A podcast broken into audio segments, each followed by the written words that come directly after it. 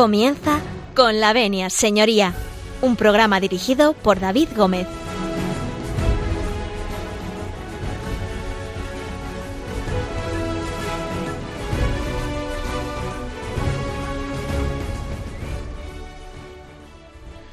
Buenos días, señoras y señores, y bienvenidos a Con la Venia Señoría. Bienvenidos a Radio María.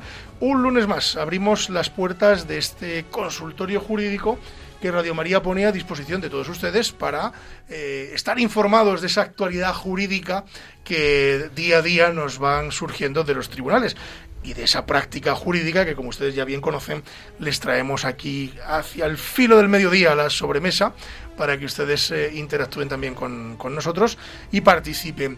Bueno, recordarles, recordarles que pueden ustedes contactar con nosotros en el correo electrónico con la venia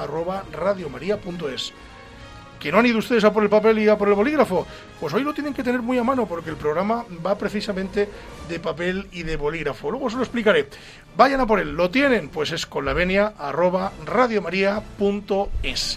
También nos pueden hacer llegar, como siempre, sus sugerencias a través de la página web de Radio María, que aprovechando que tienen ustedes, tienen ustedes el bolígrafo y el papel, eh, la pueden ustedes apuntar, que es www.radiomaria.es. Y si ya me aguantan un pelín más, pueden ustedes apuntar la dirección postal, que es eh, Paseo de Lanceros número 2 en Madrid, al programa Con la Venia Señoría. Dicho esto, nosotros vamos a comenzar una mañana más eh, con todos ustedes, así que si nos permiten entrar en sus casas, en sus oficinas, en fin, en, en aquellos lugares donde ustedes escuchan con la Venia Señoría y donde ustedes escuchan Radio María, nosotros, con el permiso de ustedes y con su venia, comenzamos.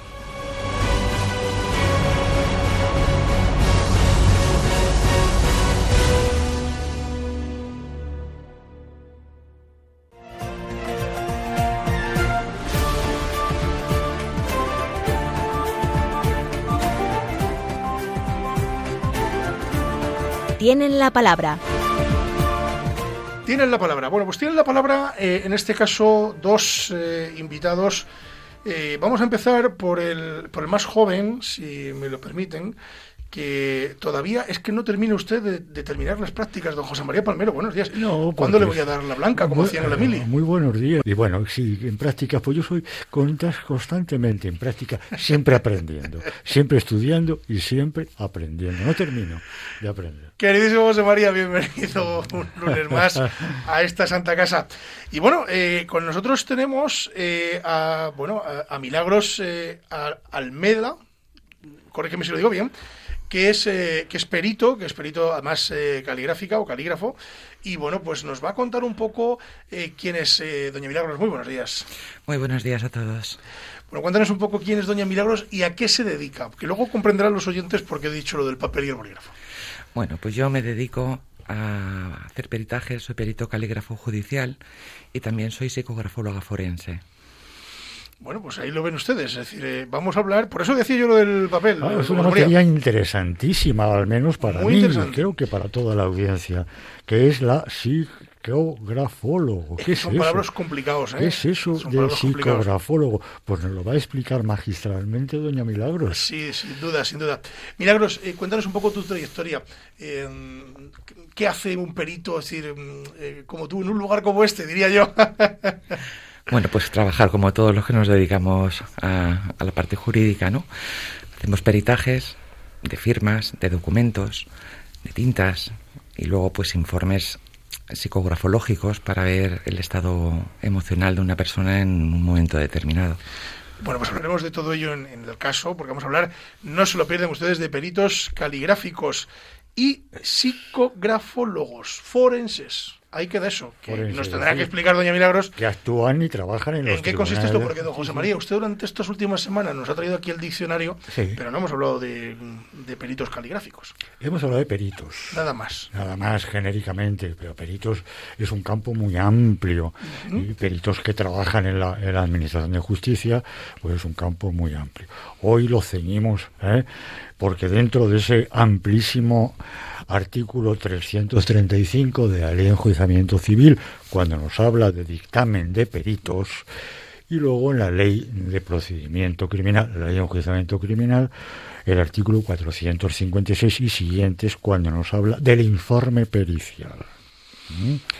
Cómo intervienen, cómo, pero en concreto hoy Doña Milagros, nuestra invitada especial, nos va a indicar su trabajo del día a día, su trabajo primero de preparación del estudio, de la elaboración del informe, del informe, de su presentación ante el tribunal y se ratificación ante el tribunal, elemento este importantísimo de dar la cara, de dar sabiduría en el tribunal, en el momento, sobre todo en penal, en el momento del plenario, que, Es, el, que es, el, momento cumbre, como todos sabemos ya. Efectivamente. Bueno, y Milagros, pues eh, nos irá contando usted a lo largo del programa a qué se dedica, porque nos tienen ascuas, nos tienen ascuas, largo y tendido.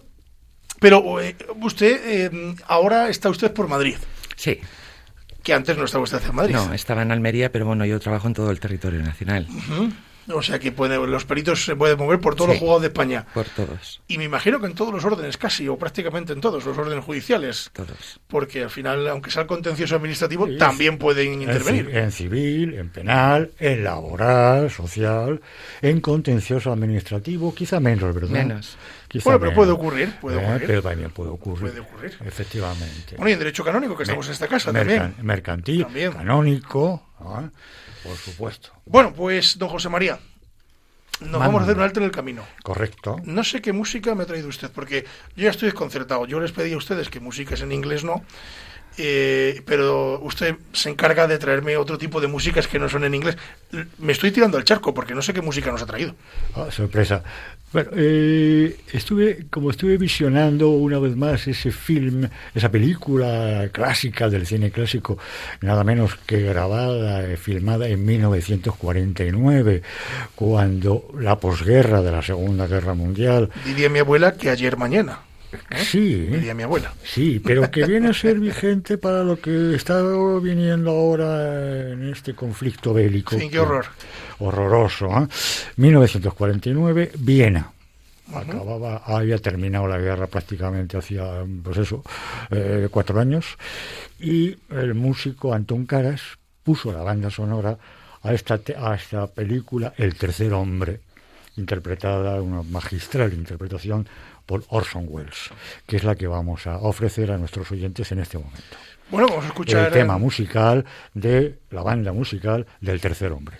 Vamos a escuchar la banda musical del Tercer Hombre, que es como nos ha indicado don José María eh, en, este, en este momento. Y a la vuelta, a la vuelta, vamos a hablar del caso de hoy, que ya saben ustedes que vamos a hablar de peritos caligráficos y otros palabras relacionados con este mundo que luego nos explicará nuestra invitada doña Milagros que va a estar con nosotros en la mañana de hoy. No se marchen porque a la vuelta les esperamos.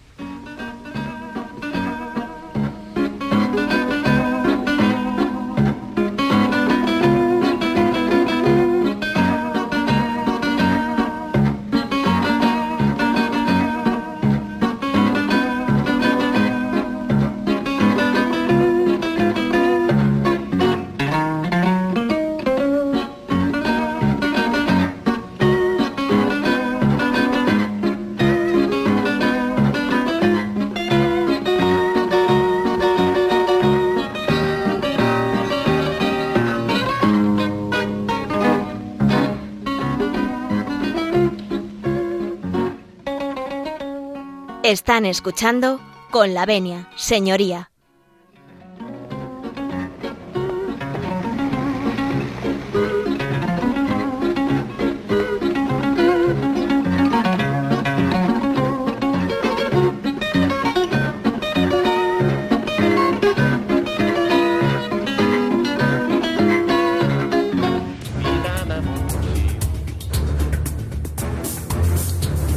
El caso de hoy.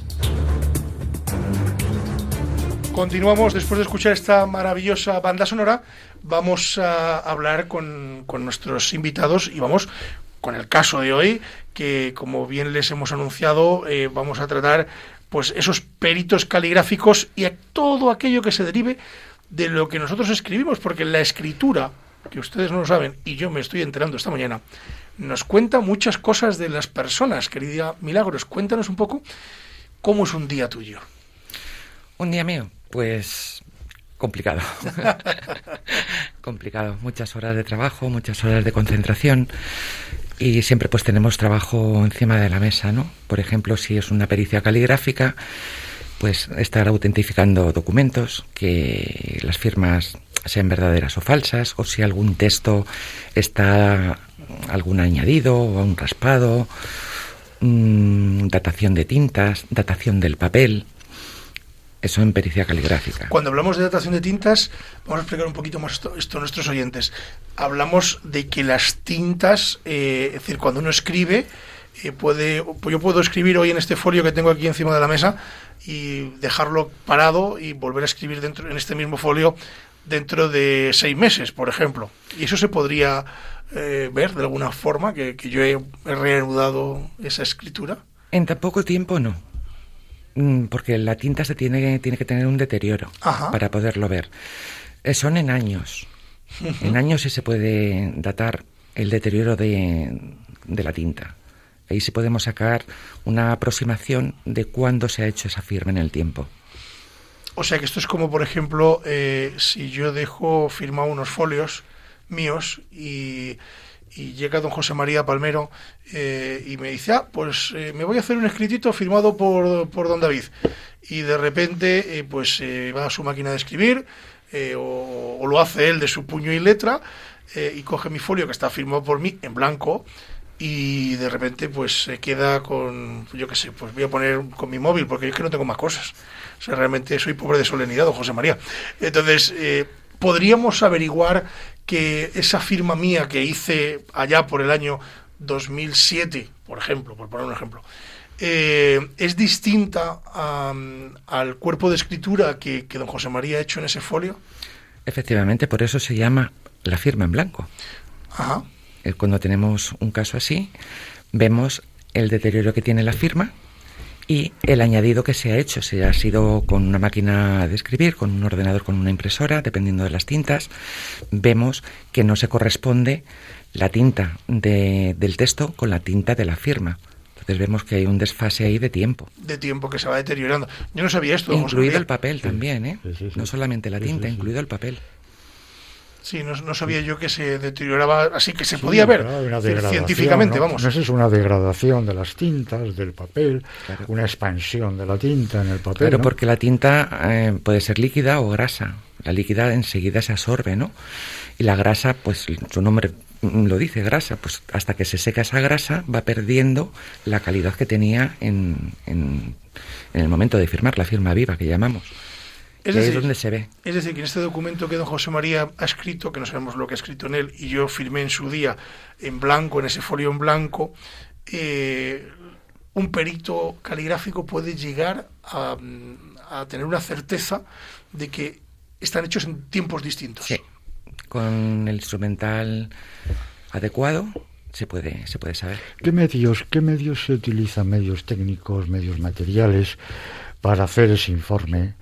Eh, y llegar a una conclusión, claro. ¿Qué medios se utilizan? Pues tenemos las lupas de toda la vida, eh, tenemos... lentes de aumento. Sí, lentes de aumento de distintos aumentos. Luego tenemos nuestras reglas, las cuartillas milimetradas, y luego ya entramos en aparatología. La tecnología hoy en día nos mm, da unas prestaciones que hace muchos años no teníamos. Entonces, utilizamos microscopios, utilizamos videoespectros, utilizamos escáner, mm, no el escáner que tenemos encima de la mesa con la fotocopiadora, son especiales, y, programas mm, software específicos para pericia caligráfica, que nos facilitan mucho. Desde mi ignorancia en la materia, ¿utilizan ustedes también eh, eh, componentes químicos? No. ¿Se utilizan? No, componentes químicos no. Lo único que hay mm, laboratorios específicos, y hay muy poquitos en España, muy poquitos, que se dedican a hacer ese tipo de análisis, porque aparte de ser costosos, no tenemos un volumen de trabajo para poder mantener ese tipo de, aparatología. Entonces, son laboratorios muy específicos. Cuando tenemos un caso de ese tipo, yo por lo menos siempre lo remito a un compañero que es el que el que tiene el laboratorio idóneo para hacer ese tipo de periciales. en el campo del derecho penal quien me imagino, me imagino que, o claro, me imagino, sé que lo hace eh, el sector de la brigada de policía científica y policía nacional, ¿es así? y, y, Guardia Civil, Así es. que tienen su laboratorio químico, eh, físico, químico para... Sí, pero mm, eso tiene que ser por orden judicial. Claro, claro, claro, Mm. claro. Conectando con lo que usted acaba de mencionar a la orden judicial, yo como imputado, investigado, investigado, imputado, acusado, en la fase procesal siguiente, yo mm, se me puede obligar. ¿Qué garantía tengo? Como tengo el derecho a no contestar, a no confesarme culpable, a no contestar a las preguntas, a todas, a ninguna que me fueran formuladas, también me puedo negar a mm, realizar ese cuerpo de escritura, a escribir. Negarse se puede negar. El problema que tiene es que en el momento que usted se niega a hacer el cuerpo de escritura, la firma se le atribuye a usted. Perdón, la firma, Se le atribuye a usted. Pe- pero me parece antijurídico. Mm, La ley está como está. Si ¿Mm? alguien se niega a hacer un cuerpo de escritura, no colabora con la justicia, Sí. pues Pero hay una presunción en contra del reo, entonces. sí, pero la ley es Sería la ley. susceptible de recurso de casación y hasta de hasta de artículo 24 en la ley de el amparo constitucional. Claro, por haber quebrantado mi derecho a no confesarme y a no dar las pruebas de mi culpabilidad, de mi presunta culpabilidad. Interesante, ¿no? Bien, voy a incidir, si me permite usted, don David, voy a incidir Tiene la- usted todo mi permiso. A pesar de que está usted en prácticas, con la venia, no solo mi permiso, sino toda mi confianza. pero pido la venia, ¿eh? Dovenia, señoría, que decíamos en la universidad. Muy, muy bien. Voy a incidir sobre eh, la psicología de la escritura, el estado, el estudio del estado anímico y el nivel de comprensión que tiene una determinada persona que interviene en ese texto. ¿Nos puede, por favor, ampliar este enunciado que acabo de hacer? Pues sí, a través de la grafología podemos ver el estado anímico tanto anterior, con la entrada anterior, y actual.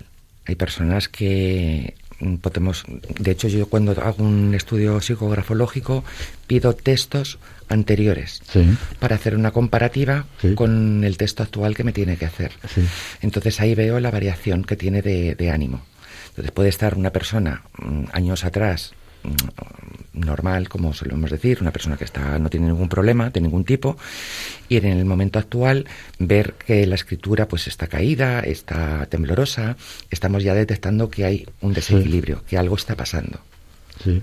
Entonces, ahí empezamos a hacer el estudio ya más profundamente. Buscamos si es una depresión, si es una tendencia suicida, si es eh, que tiene problemas eh, en el ámbito doméstico, en Sí. el ámbito laboral, en Sí. el ámbito mm, educativo. Vamos haciéndole la autopsia. Como Claro, decimos claro, escritural, claro. O sea una, que- una Sí, sí, sí, por- eso hablábamos de, Que- de- que entiendo de que se forense, puede- ¿no? Claro. hablamos de- de Entiendo que por la escritura se puede diagnosticar mm, eh, eh, el estado anímico o, o la, la personalidad. Se hacen estudios de personalidad, se hace un estudio de, del estado de ánimo, Sí, se hacen estudios de patologías, las enfermedades que puede padecer. sí. Hay una cosa muy curiosa que una persona cuando tiene un infarto, Sí. la letra le cambia. Y cuando pasa el infarto, vuelve a recuperarla. Así. Sí. Curioso, claro. Patologías. Pues a mí eh, me ha cambiado varias veces. Ah, hombre, Perdón, no, es broma, ¿eh? yo, yo, yo en mi ignorancia en la materia he observado, bueno, que algunos días, yo como, como ustedes saben, yo soy amanuense. Yo todo lo que, lo- lo- casi todo lo que escribo lo A escribo mano. a mano y con pluma, y con pluma estilográfica. Pero sí observo que determinados días me levanto más eufórico Claro. y empiezo a escribir y empiezo a escribir. No, pero yo le voy a Eh, decir corto, por, claro, le voy a decir por eh, estoy escribiendo. Porque viene a vernos a Radio María. ¿Cómo? Perdón. Que se levante usted con mucho más ánimo esos días porque viene a vernos a Porque María. los lunes, claro. Claro, es que para eso- nosotros los lunes Por eso. lo hacemos con, con mucho gusto. Claro, en contra de la opinión general de Eh, maldito Claro, lunes. todo- la gente va un poco triste al Bien, trabajo, nosotros correcto. no. Volviendo, volviendo a la seriedad. Y por ejemplo, al día siguiente, o a la tarde, o a la noche, continúo escribiendo y, y- y cotejo en mi ignorancia, repito, ¿eh? y veo que, que ha cambiado un poco mi escritura de la noche respecto a la del día. Claro, porque mm, llevamos un cansancio físico y psicológico. Por la Mm. mañana, si nos levantamos bien, nos, nos levantamos con energía, esa energía en la escritura se ve. Según va pasando el día y dependiendo de cómo tengamos el día, pues por la noche ya mm, va acorde con el, con el cansancio físico y psicológico.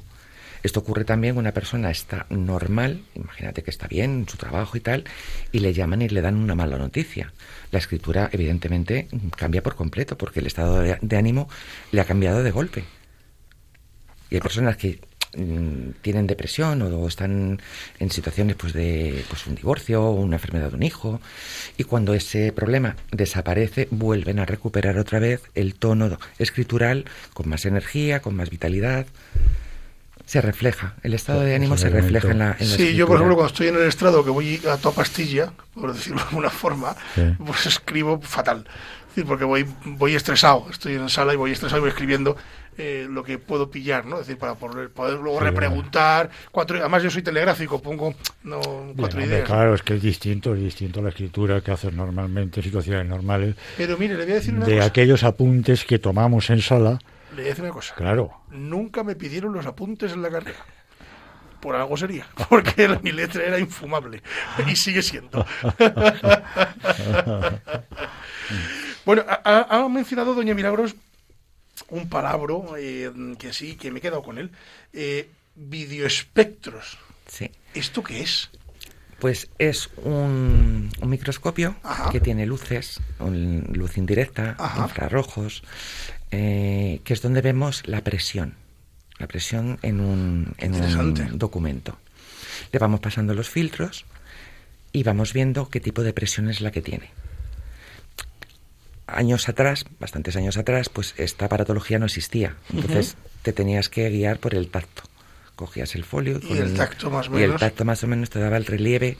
Pero claro, mm, era muy débil esa prueba. O sea, diagnosticarlo era muy débil. Depende de la apreciación que tengas, eh, la sensibilidad que tengas en, en, tus dedos, ¿no? Aquí con el videoespectro ya nos dice la intensidad de presión que tiene eh, la firma, el trazo, el dibujo, lo que estemos viendo. Sí, porque yo recuerdo, ahora ya de, mayor, eh, claro, lo ves con otra claridad. Por ejemplo, yo me voy a mi época de estudiante. Yo recuerdo compañeros míos que, que, escribían que casi casi perforaban el cuaderno, es decir, de, la presión, no sé si era el estrés, no sé si era, en fin, alguna incertidumbre, algún miedo, pero claro, es verdad que al final no nos damos cuenta, pero cuando uno escribe en un folio, eh, tiene una presión, claro por, por, muy fino que sea el bolígrafo.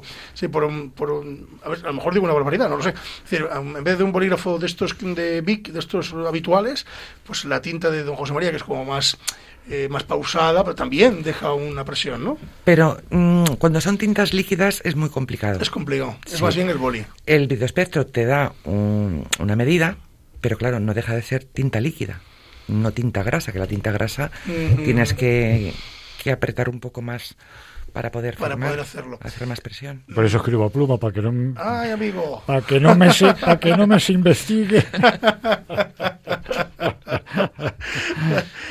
Eh, ustedes no lo han escuchado pero en la pausa hemos eh, charlado un pelín sobre las tintas y a mí me ha gustado mucho esto que, que nos has contado que me gustaría que lo contáramos a los oyentes. Es decir cuando veis esa tinta al microscopio claro yo la veo azul pero vosotros no la veis azul en el microscopio, es curioso. No, tiene, pues dependiendo de qué tipo de tinta sea, tiene varios colores. No es lo mismo la tinta de un lapicero, que es carbón, que te va a dar unos grises y unos blancos, la de un bolivic, el típico bolivic, que te da el blanco, rosa y el azul. Los negros también tiene otras, otras tinciones. Mm, tiene negro, tiene blanco, algún rosa con una mezcla de azul. Mm, eh, pero eso lo tenemos que ver con un discriminador de tintas que se llama. Entonces es un aparatito pequeñito que, que nos da la luminosidad y la cromía de, de lo que es la tinta. Y entonces nos indica, sobre todo eso lo hacemos cuando hay un documento que dudamos que sea un original o una fotocopia porque hay ah. muchas impresiones que están tan sumamente bien logradas que parece que es un original.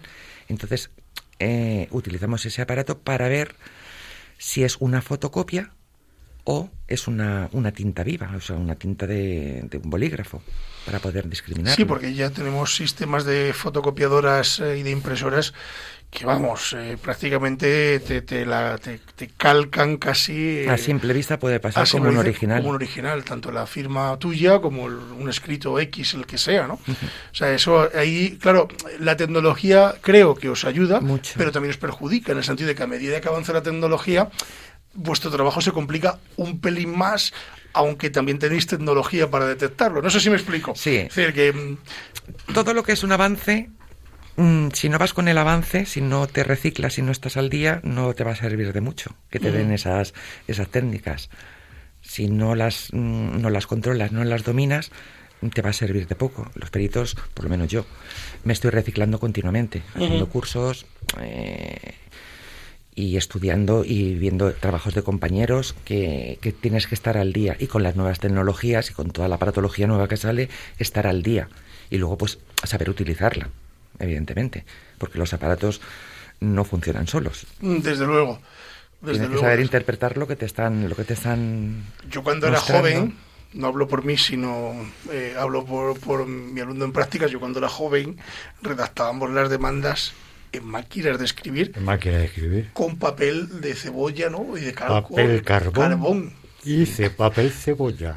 Disculpen los oyentes, la anécdota no es mía, es de, es de mi becario, de mi... Pero había que dar traslado. El original, el original era para el juzgado, la primera copia era para dar traslado a la otra parte, pero cuando había más de dos partes, pues había una copia por cada parte, más la copia que te quedabas tú en el despacho.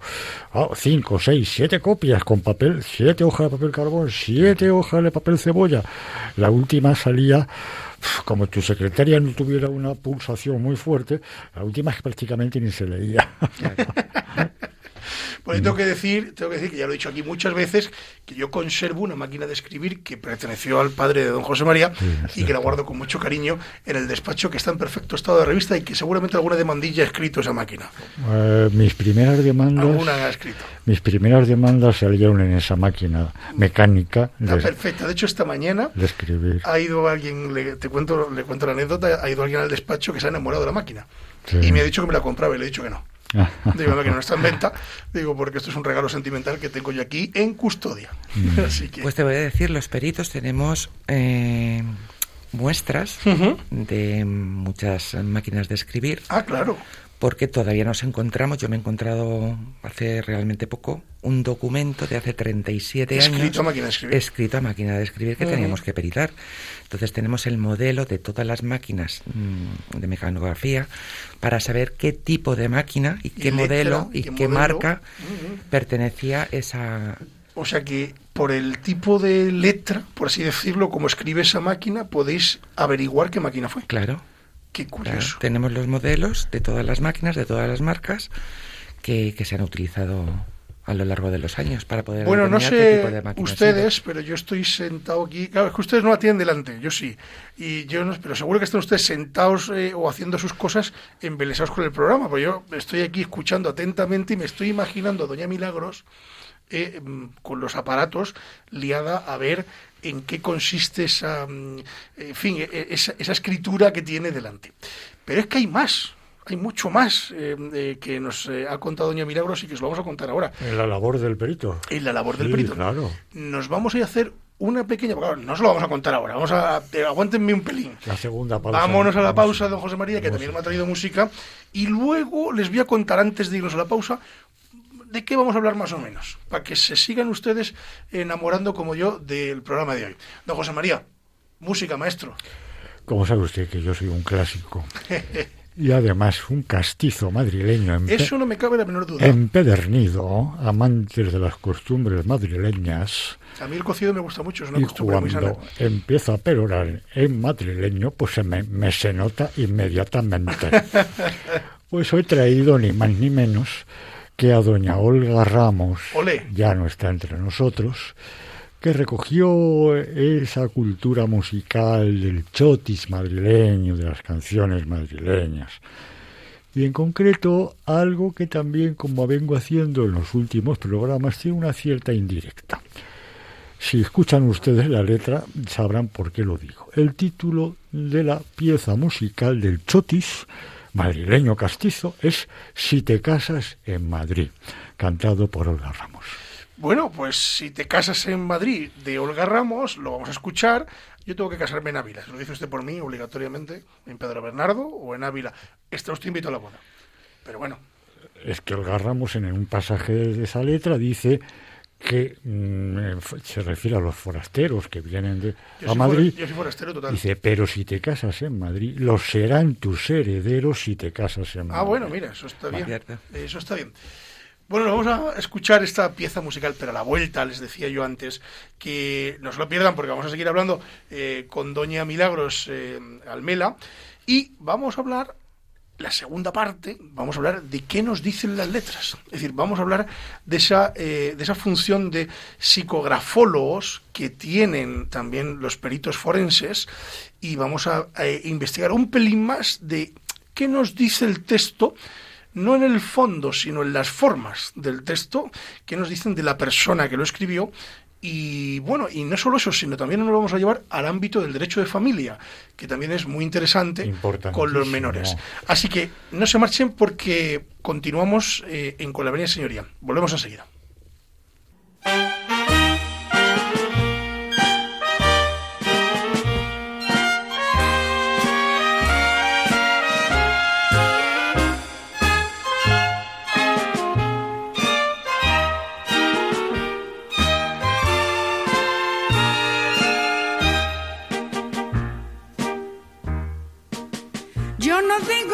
De Madrid. Puede que no, puede que sí. Sea un privilegio de Dios. Puede que sí, puede que no. Pero el caso es que todo el que llega de fuera y bebe a pitorro, a los dos meses vive mejor que si hubiera nacido en cascorro. Y por eso no siendo de aquí. Puede que no, puede que sí. Se figuran que sí que lo son. Puede que sí, puede que no y a mí personalmente no me parece mal que en Madrid salga el sol para todos por ser la capital. Cabal, que yo no digo que nos hayan invadido, pero estamos aburridos y es la pena de la guasa que se traen con las verbenas. Que si focos, que si ruidos, por lo visto es que en Madrid no hay cosa buena y a mi modo de decir, creo yo, vamos, creo yo, que debieran transigir. Si en Valencia tienen fallas y el encierro en San Fermín, que nos dejen por lo menos las verbenas en Madrid. Y si algún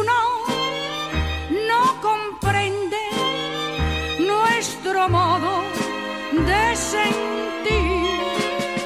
Yo le digo, forastero, que aunque no eres tú de aquí, lo serán tus herederos si te casas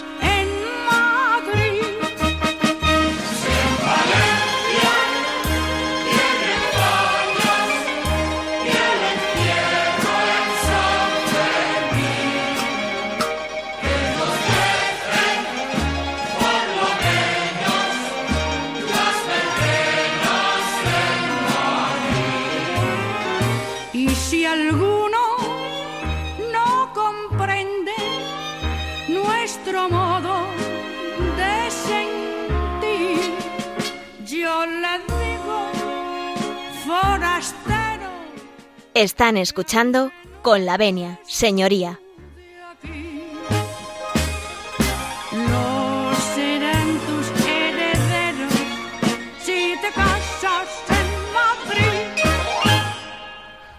Regresamos después de escuchar esta pieza musical tan castiza y tan madrileña.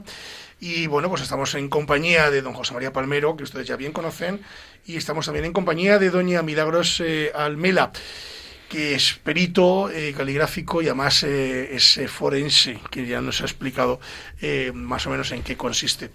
Yo quería decirle, doña Milagros, cuéntenos un poco en qué consiste, en qué consiste la función de forense y sobre todo de los psicografólogos, es decir, ¿qué hace un psicografólogo forense? con un escrito, es decir, un escrito que yo tenga entre manos, ustedes ¿qué, pueden sacar de ahí? Vamos a ver. mm, los psicografólogos eh, tenemos técnicas, no solamente es con la escritura. Utilizamos también unos test que son test de, de dibujo. Ajá. Entonces lo empleamos tanto en niños como en adultos. Son técnicas muy específicas. Entonces, ¿qué podemos sacar de ahí? Pues el estado emocional por el que está pasando esa persona, sea niño o sea adulto, en ese momento. Como puede ser malos tratos en el ámbito familiar, abusos sexuales, eh, pueden ser amenazas, puede ser una persona que es eh, puede tener tendencias eh, violentas mm, de todo tipo. Entonces, a través del dibujo y a través de la escritura y luego con las entrevistas que hacemos, que mientras que vamos haciendo las pruebas, vamos haciendo preguntas mm, abiertas para que nos expliquen eh, qué es lo que han dibujado, por qué lo han dibujado y ir sacando poco a poco lo que el inconsciente no quiere mm, revelar expresamente. Entonces, es las técnicas que, que empleamos. Muchas veces los psicólogos, que son muy buenos profesionales, yo trabajo con ellos. Cuando hago mis informes siempre me gusta la colaboración de los psicólogos porque lo veo importantísimo. Entonces muchas veces el psicólogo es más directo, hace preguntas más directas y puedes estar pues que- porque te dé vergüenza, porque te dé miedo. Entonces no verbalizas el problema que tienes. La psicografología, al ser una técnica que no es invasiva, que es dibujar y escribir, no se, no se, no se siente cuestionado, no se siente fiscalizado, entonces se suelta. Y al soltarse, inconscientemente va revelando qué problema es el que puede tener. Nos va dando unas indicaciones de por dónde puede estar el problema. Qué interesante esto, don José María, sobre todo en los procedimientos donde intervienen menores, ¿no? Claro, claro. Hasta me- mientras escuchaba atentamente, se me estaba ocurriendo una pregunta. Un menor, un menor, 10 años, 12 años, que todavía no tiene desarrollada completamente su personalidad, que tiene una mediación importante del padre, de la madre, abuelos. Eh, ¿Se puede, eh, eh, el, el psicografólogo puede captar el por qué está actuando el menor de esa forma y no de otra? Sí, además, mm, desde hace ya años, con las separaciones, mm, vemos que puede ser la madre la que cree problemas para que el niño vea al padre, o es el padre el que crea problemas para que vea a la madre. Las disputas es como una moneda, el niño es como una moneda de cambio, perdón. Entonces, mm, vemos los comportamientos pues que cambian que el niño pues cuando está con la madre se comporta de una manera cuando está con el padre se comporta de otra y hay conflictos porque lo que me da papá no me lo da mamá lo que me da mamá no me lo da papá o, o me lo dan todo o no me lo o no me dan nada. Sí. entonces claro el niño también es una parte del conflicto. Claro, que crea también conflicto. Entonces Claro. nuestra labor es saber por qué está este niño teniendo estos comportamientos. Claro, de dónde viene la fuente. Claro. y muchas veces pues sacamos que puede ser el padre, puede ser la madre, o incluso el propio niño que no acepta la separación de los padres Correcto. y se revela porque quiere hacerlos daño Correcto. al padre o a la madre. O sea, es que Correcto. es muy complicado las relaciones. Eh, Conecto, conecto con otra pregunta o con otra aclaración. Después que ha terminado su ingente labor, el, perito, bueno, pues de ese examen, de esas conclusiones eh, eh, por escrito, porque redactan un informe ustedes con unas conclusiones y se presentan por medio del abogado, procurador, al juez que después tiene que valorar esa valoración que hace el juez, el juez es libre e independiente, o sea, no le vincula lo que usted está diciendo. No, no le vincula. Es una prueba más en el procedimiento, tanto civil como penal. Pero ítem más, os llego más lejos. Eh, el perito que ha, que ha elaborado, el profesional que ha elaborado el informe, ha de ir necesariamente a ratificar, Sí, claro. ratifica la presencia judicial en el momento del juicio el informe que ha elaborado. Claro, tiene que ratificarlo. Porque si no, el informe mm, no es válido. Es papel mojado, ¿no? Claro, no vale para nada. Es más, yo cuando son niños, lo que hago es, mm, con autorización de los padres, evidentemente, hago las sesiones, las grabo en vídeo. Porque si el niño verbaliza el problema que tiene y es un problema que ya es un delito, entonces yo quiero que se quede reflejado. En tu eh, informe también y grabado, aporto, digamos, y a- aporto de la, la grabación. grabación. aporto la grabación al juzgado para que eh, su señoría pues pueda ver cómo se ha desarrollado la sesión que el niño no está coaccionado que el niño no está manipulado que vea cómo se hace el trabajo y cómo el niño ha verbalizado el delito que están cometiendo con él Dicho esto, a mí me gustaría que don José María lo ha sacado con la ratificación judicial. Es decir, ¿cuál es la función de un perito en sala? Porque don José María y yo la conocemos por nuestro oficio, eh, digamos, del día a día. Profesión, arte u Profesional, oficio. profesión, arte u oficio. O vicio. También puede ser.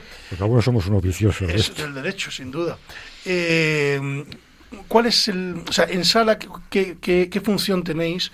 ¿Cómo lo hacéis? Es decir, ¿cuál es. eh, para, si tú tuvieras que explicarle, que lo tienes que hacer a nuestros oyentes, ¿cuál es vuestra forma de ser en sala? Es decir, ¿cómo trabajáis? ¿Cómo lo explicarías así para que se entendiese?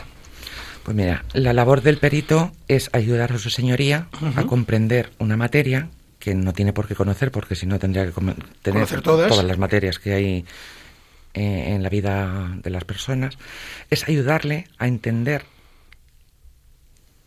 por qué hemos llegado a esa conclusión, demostrándole el, el dictamen que, que hemos hecho para que él pueda hacer tener una sentencia acorde a ley ayudarle en la medida de lo posible a que tenga claro el por qué eh, se está celebrando ese juicio. Y una vez que estáis en sala, ¿los abogados somos muy preguntones o no? ¿Nos damos mucho el coñazo? Pues mira, Hay de depende, todo. hay de todo. Porque, el- el- yo entiendo que, que el informe es para su señoría, pero nos quedamos por saco, entre- en fin, discúlpenme los señores letrados que nos escuchan, somos nosotros, realmente. Mira, si me, pe- si me permitís una pequeña broma, vosotros Sí, claro. veis con toga. Yo hay veces que tengo que pasar con armadura. Bueno, te voy a contar una cosa que me pasó a mí en un juicio hace como dos, tres meses. Cuando salí de la sala eh, y me encontré con el perito que era, de- era mi contrario en, en el pasillo, le pedí disculpas. Le dije, oye, no tengo nada en contra tuya. No, por Dios, lo sé, lo sé. Porque creo que hice un interrogatorio demasiado duro, eh, pero que tenía que hacerlo porque era mi obligación Claro. en, en ese momento. ¿no? Y el hombre me agradeció que le, que le pidiera disculpas, pero no se ofendió. Es que lo cortés, no, quítalo No, valiente. quítalo valiente, claro, claro, claro. La cortesía, hasta para el enemigo, hasta para destrozar al enemigo, tú sabes que yo soy partidario de la cortesía y la educación. Siempre. Claro. Nosotros entendemos que tenéis que defender a vuestros clientes Sí. y nosotros somos la nota discordante en el juicio. Hay veces que sí. Entonces, yo lo entiendo perfectamente. Nunca he tenido ningún problema con ningún abogado mm, contrario, porque para mí no son contrarios, son compañeros, que cada uno defiende a su cliente. Además, mm, eh, en parte me gusta que sea así, porque eh, es como una lucha profesional entre dos profesionales defendiendo cada uno su Claro, y postura. se enriquece, precisamente, Sí. se enriquece el valor de la, de la pericial, de- del informe. El fiscal, el Ministerio Fiscal, no, me imagino que es más tranquilo, ¿no? Que no es tan interrogante, tan persecutor. Depende, te puedo hacer alguna pregunta que no le ha quedado muy clara. A mí me ha pasado con su señoría, con varias, que con algunos jueces que me han hecho un interrogatorio, pero Sumarísimo. pero y además me ha gustado. Igual que otros peritos le temen mucho a que su señoría le, le haga preguntas, a mí me ha gustado, porque entiendo mm, que es él el que tiene que saber y entender mi trabajo. Mm, los abogados también, pero quien tiene que tomar una resolución y dictar Sí, una sentencia claro. es su señoría. Exacto. Entonces, a mí me gusta cuando, cuando un juez me en sala me pregunta y si algo no tiene claro, a mí no me importa porque para eso estoy, explicarlo, si no es de una manera o de otra, que sea comprensible. Me gusta que, que me hagan preguntas para que se quede mi trabajo expuesto y que no haya la menor duda. ¿Cómo le liamos a su señoría? Es decir, si tiene un peritaje, claro, somos abogados, don José María, esto tiene que ser así.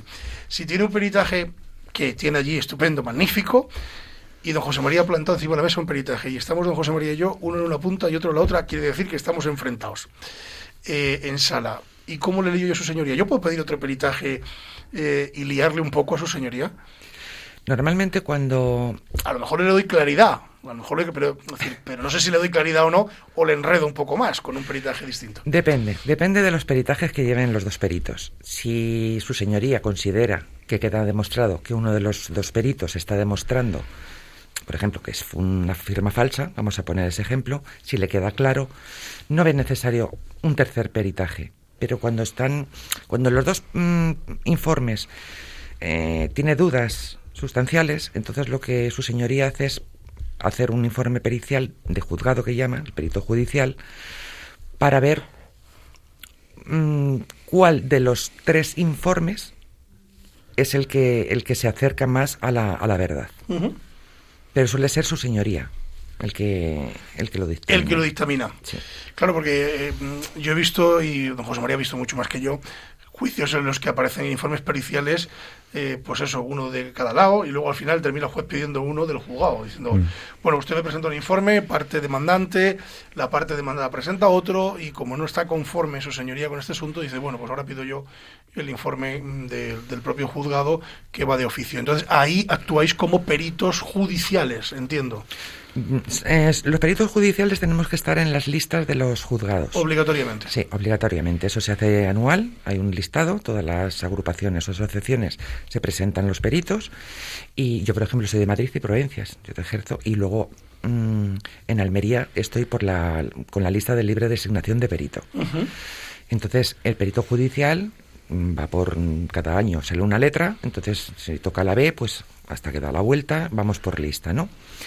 Y, es el perito del juzgado.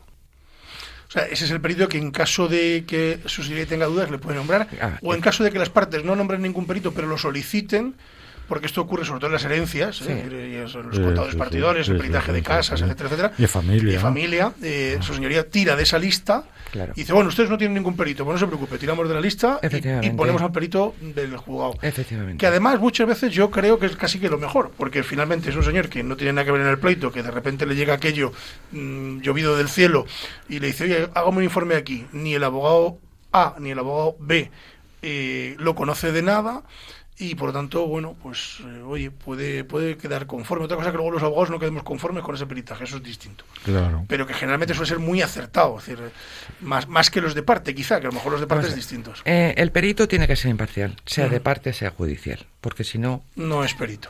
No es perito. Bueno, me gusta escuchar esto. Tiene que ser imparcial. Me gusta escuchar esto. A mí porque un cliente me esté pagando un dinero que es mi trabajo, eso... Mm, mm, mi código deontológico y, mis valores como profesional no, te lo permiten. no me lo permiten. Me encanta escuchar esto. Entonces, a mí ha habido alguna vez que eh, muy muy finamente eh, intentando decirme, oye, mira, te pago un poco más y el dictamen y automáticamente ese cliente ha salido por la puerta. Ya, ya, comprendo. Don José María, se nos queda algo más al tintero, nos quedan cinco minutos, ¿eh? ¿Cómo? ¿Un minuto? Cinco minutos nos quedan. Nos quedan cinco minutos. Sí, sí, es que eh, aquí Doña Milagros nos tiene embelesados. Y, y, toda la, y toda la información que nos está. Sí, sí, y la que nos queda por suministrar. Sin duda, sin duda. A ver que hace un segundo programa con Doña Milagros. O un tercero, sí. Abusando, abusando de su... Se le hemos robado a Almería, ya está en Madrid, con lo cual pues la tenemos mucho más cerquita. Por mí Ojo, que, que, si estuviera en Almería también lo podríamos hacer porque esta casa eh, tiene recursos para hacer también en Almería. Y no, quiero, no quiero olvidar...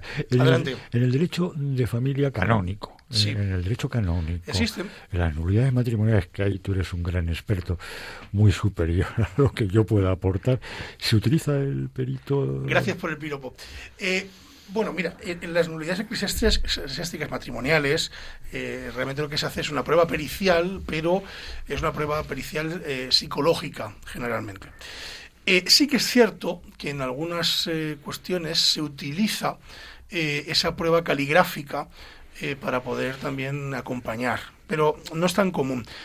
El derecho canónico sí permite, sí permitiría, eh, en caso de que hubiera algún tipo de duda, que interviniese un, perito, sobre todo, pues esto, un grafólogo, eh, para dictaminar alguna cuestión. Pero es cierto que los peritos que intervienen son, son de, una, lista arreglada eh, del, ámbito de la psicología, o sea, son profesionales de la psicología. dentro del Ministerio de Justicia, entiendo.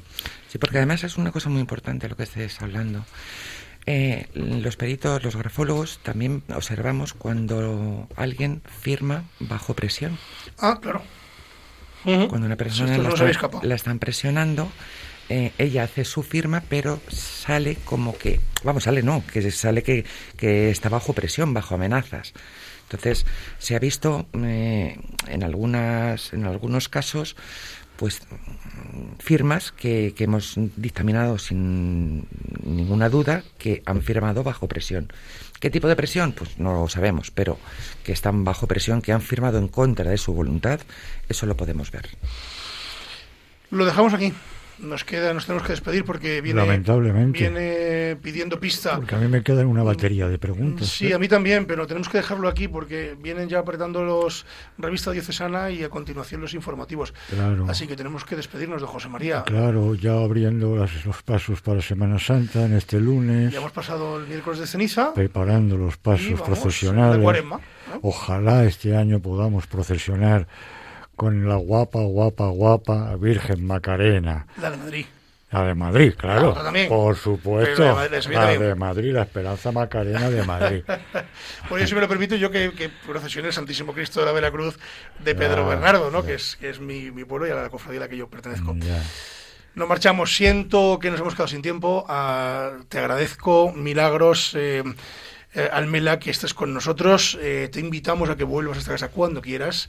Eh, creo que se nos quedan muchas cosas en el tintero que podemos hablar largo y tendido en, en los siguientes eh, programas. Así que muchísimas gracias por estar esta mañana de lunes con nosotros. Yo encantada de que me hayáis invitado y contar con mi colaboración las veces que sea necesario. Espero que te haya gustado la experiencia de la radio, es Me ha muy encantado, bonita. me ha Y- encantado. Y, nada, pues aquí estás eh, con nosotros, te tenemos de, de- de perito eh, o perito eh, de, de cabecera, digamos así, ¿no? Hombre, claro, a tenerla en cuenta por nuestros oyentes también, Exacto, a quienes podemos por vía interna facilitar su domicilio profesional. correcto. Don José María, muchas gracias eh, por acompañarnos en la mañana de hoy. Muchas de nada.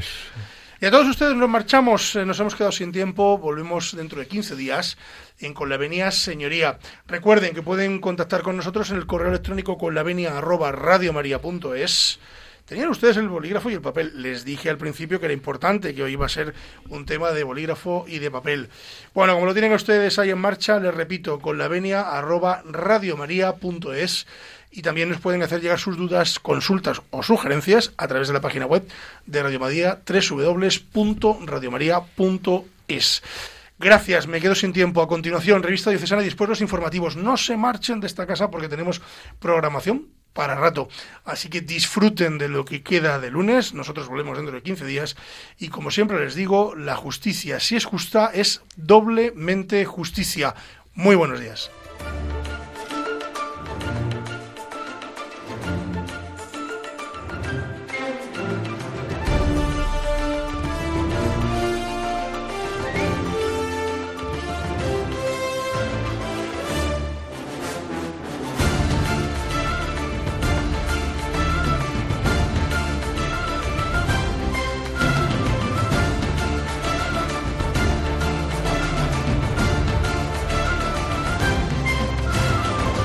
Les hemos ofrecido Con la Venia, Señoría, un programa dirigido por David Gómez.